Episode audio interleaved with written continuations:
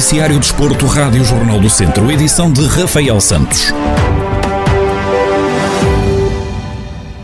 O Rally de Mortágua foi adiado, previsto para acontecer nos dias 10 e 11 de julho. A prova só se vai realizar a 12 e 13 de novembro deste ano.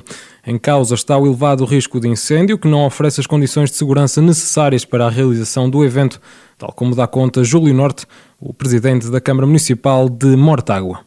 É a principal uh, razão, portanto, nós vamos uh, manter naturalmente o rally, como é a tradição, mas uh, este ano, ponderadas todas as circunstâncias e, e, olhando para as previsões também para esta época que, que se avizinha daqui por cerca de um mês, as condições climatéricas serão bastante agrestes, o que significa que seria um risco fazê-lo. Depois, há uma série de condicionantes que se juntam a isto. Primeiro, ainda estamos na tentar sair da, da pandemia, mas, mas ela ainda existe. Depois o centro de vacinação está instalado também nos nossos bombeiros e os nossos bombeiros também estão a fazer, um, a dar apoio eh, logístico, portanto, ao centro de saúde e à equipa de vacinação.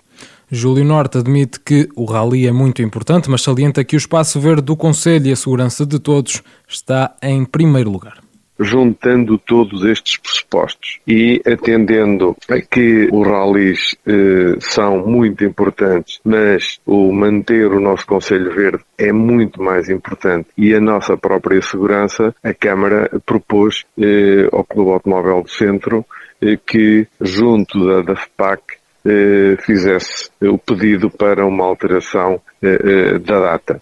O presidente da autarquia de Mortágua acredita que não vai ser o adiamento para novembro que vai afastar o público do rally. Eh, acho que a situação mais, mais, digamos, mais razoável e mais racional é exatamente isso. As pessoas que gostam de rallies, que é o meu caso, eu tanto vou ver um rally para comer pó, como vou ver um rally espetacular em, em, em lama. Se eu gosto de rallies, vou a rallies. Não é jamais a chuva que me vai impedir de eu fazer eh, ou de ir ver o rally. Até porque a espetacularidade, nomeadamente neste caso, troços sem terra e com a qualidade que eles têm, fazer um troço até com chuva ou, ou, molhado ainda torna mais espetacular, eh, portanto, o, o próprio rally. O Rally de Mortágua vai então realizar-se nos dias 12 e 13 de novembro, ao contrário daquilo que estava previsto, que estava agendado para os dias 10 e 11 de julho. E voltamos a ter um fim de semana cheio no desporto motorizado. No motociclismo todo o terreno, o Tiago Santos está até domingo em Badajoz para a Baja da Extremadura. Depois de ter estado em bom plano nas duas provas do Nacional todo o terreno, a Baja Espanhola abre a temporada do Europeu e o piloto de Nelas procura a revalidação do título. Tiago Santos teve um bom desempenho na edição de 2020 da Baja da Extremadura, tendo falhado por muito pouco a vitória. Para a edição que está agendada até domingo, dia 13, o bicampeão europeu da modalidade parte com a ambição renovada para uma prova que tem mais de 400 km ao cronómetro. Nos nacionais de rally, Viseu está representado com o navegador campeão nas duas rodas motrizes Nuno Mota Ribeiro. Em dupla com Daniel Nunes, apresenta-se este fim de semana no asfalto de Castelo Branco, a bordo do Ford Fiesta Rally 3, apostada em confirmar as boas indicações deixadas no Rally Terras da Abubureira e que valeu o nono lugar. O desafio da equipa está agora em manter o andamento forte em piso de asfalto. Aqui nota ainda para a RS Sport, a equipa campeã nacional que, depois de duas provas em pisos de terra, vai liderando esta temporada. A formação de Aguiar da Beira apresenta-se em Castelo Branco na assistência a três Skoda Fábia R5 de Ricardo Teodósio, Miguel Correia e Paulo Neto, que têm apresentado ritmo forte e entrando na discussão dos primeiros lugares. O Rally de Castelo Branco conta com sete especiais e pouco mais de 100 km a disputar este sábado e domingo 12 e 13 de junho. Já a norte e no kart cross é Alexandre Borges que está em destaque. O piloto de Nelas alinha no Rally Cross de Montalegre, a segunda jornada do campeonato da modalidade, a correr num circuito conhecido como um dos mais rápidos do campeonato nacional. Depois da vitória na prova inaugural em Lousada, Alexandre Borges é líder do campeonato. Será, por isso, um dos protagonistas a ter em conta na luta pelo pódio, numa modalidade sempre muito competitiva e disputada ao segundo. E fechamos a agenda do desporto motorizado para o fim de semana com os pilotos da Caramulo Racing Team, que estão de regresso ao Campeonato de Portugal de Clássicos de Montanha. Fernando Salgueiro e Ricardo Loureiro têm agora pela frente a Rampa da Penha. Em Guimarães que se completa a primeira parte do calendário da modalidade. Com três provas completas, é Fernando Salgueiro que lidera o campeonato graças a duas de três vitórias possíveis. O colega de equipa, Ricardo Loureiro, é o adversário direto. Chega à Rampa da Penha, no segundo lugar absoluto nos clássicos de montanha. Esta época tem sido dominada pelos pilotos do Caramulo, até agora os mais fortes candidatos ao título de 2021. A Rampa da Penha tem um traçado rápido, com menos de 3 km. O cronómetro começa a contar na tarde de sábado e as três subidas oficiais de prova ficam completas no final de domingo.